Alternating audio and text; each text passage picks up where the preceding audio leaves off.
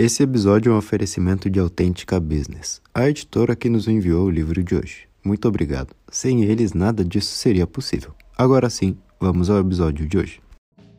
Beleza, pessoal? Sejam muito bem-vindos a mais um episódio de Livros para Empreendedores e hoje vamos falar sobre algumas estratégias que podem te ajudar a crescer o seu negócio na era digital.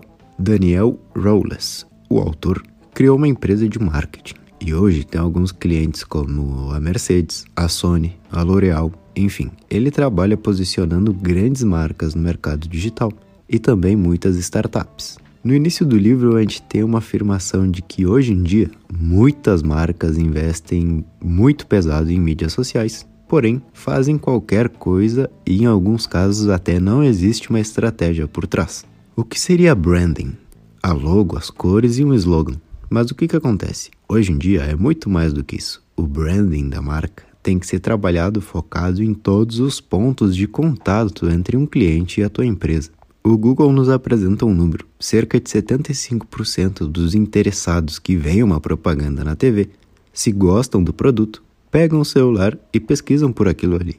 Eu mesmo fiz isso esses dias. Eu vi um carro novo e entrei no Instagram da marca para ver se tinha algo sobre aquele lançamento. Agora imagina uma empresa tradicional que ainda não se deu conta disso, ou nós mesmos, a gente pode dormir no ponto com isso. Eu invisto em uma propaganda grande, mas não me dou conta que talvez um primeiro contato do cliente com a minha marca não seja bacana. E aí vai tudo por água abaixo. O nome do livro é Digital Branding. O que, que significa isso? Bom, o autor diz que branding é mais do que a gente pensa. É como se fosse, na verdade, a personalidade de uma pessoa. O tom de voz dela, como ela se veste, como ela pensa e tudo isso. Tu vê uma pessoa e já sabe se tu seria amigo dela ou não. E por que o digital facilitou esse processo? Como que ele mudou alguma coisa? Bom, pela velocidade de se posicionar. Se tu vê uma propaganda na TV, tu vê o que aquela empresa quis compartilhar e pronto. É algo meio superficial e com certeza é só falando sobre um produto específico. Com as redes sociais, uma marca tem acesso a se posicionar frente a qualquer acontecimento e atingir seus clientes de forma mais rápida. Mas a maior diferença de todas é que se antes a marca tinha que se preocupar em encontrar seus clientes, Agora eles têm que trabalhar para serem desejados e seguidos a todo instante. Resumindo, o branding é tudo que envolve tu e teu cliente, mais do que só o visual. Um ponto que é de extrema importância, um dos principais na verdade, é o que ele chama de alinhamento de objetivos. O que, que seria isso? Bom, vou te explicar. São dois fatores. O primeiro é entender qual é o meu objetivo de negócio e como as minhas ações de marketing vão mostrar isso.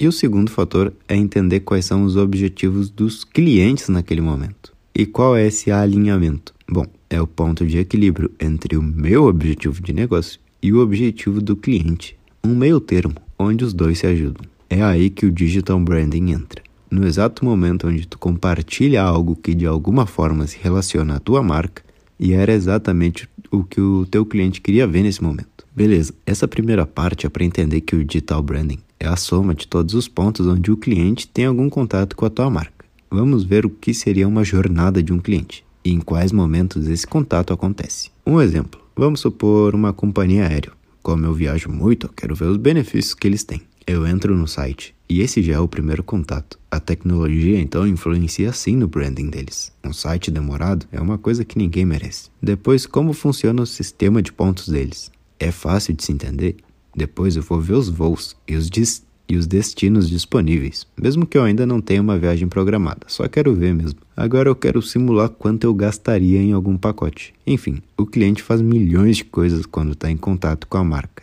E o teu trabalho aqui qual é?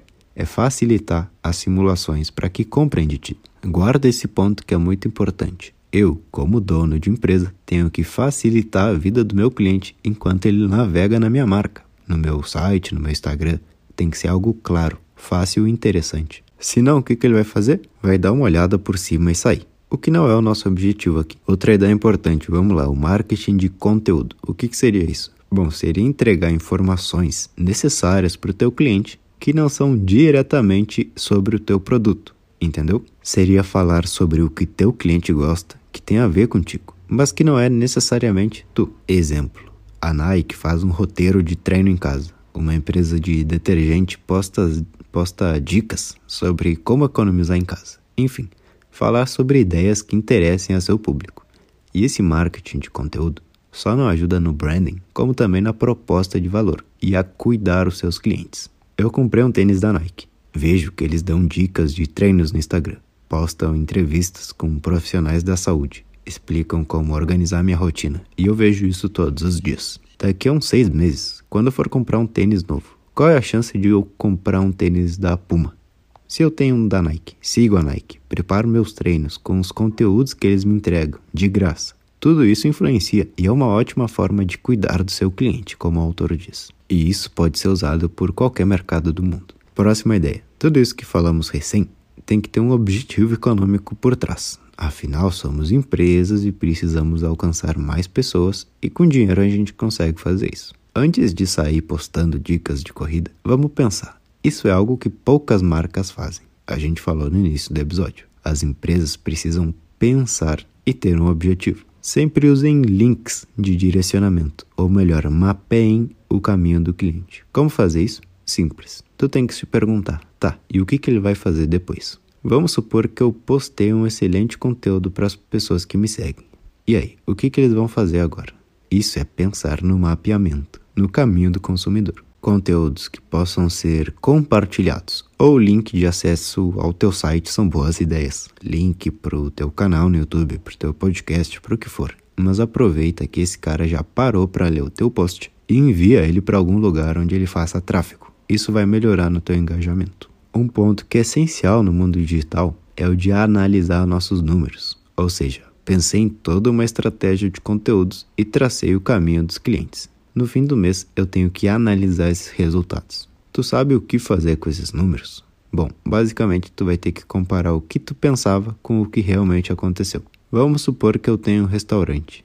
Tive uma publicação que deu muito certo, que foi a de uma receita que a gente fez e ninguém curtiu a publicação da história dos nossos móveis. Ah, mas esses móveis eram do meu avô italiano que demorou anos para trazer. Cara, bacana, mas pelo jeito isso não importa para as pessoas. Isso deve ser descartado? Não. Lembra que a gente falou sobre todos os pontos de contato que um cliente tem com a tua marca? Então, essa história das mesas do teu avô é interessante, mas não para um vídeo no Instagram.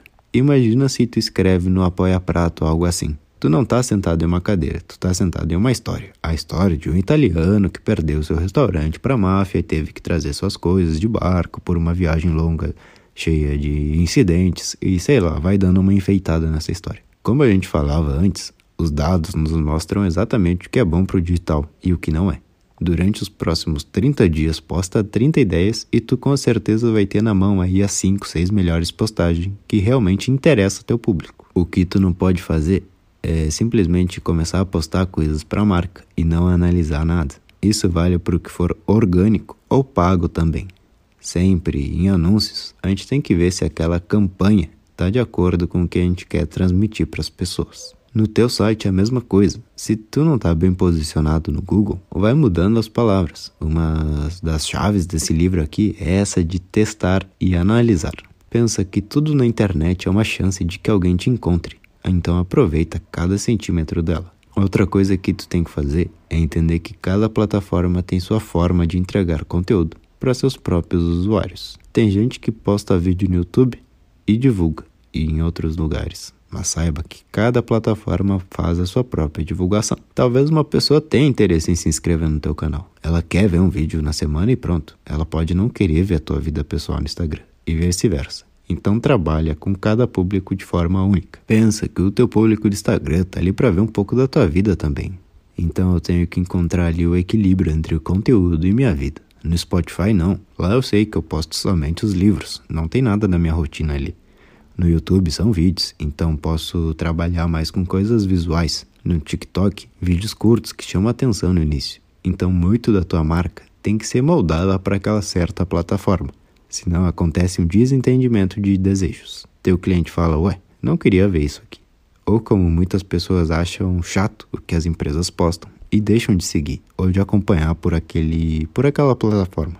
E é isso, pessoal, esse livro tem bastantes dicas e ferramentas da internet. Então, se tu trabalha diretamente com digital, tem uma empresa ou algo do tipo, recomendo que tu compre ele, porque tu vai usar como guia para tua carreira. Muito obrigado por ouvirem até aqui e nos vemos em uma próxima de Livros para Empreendedores. Valeu!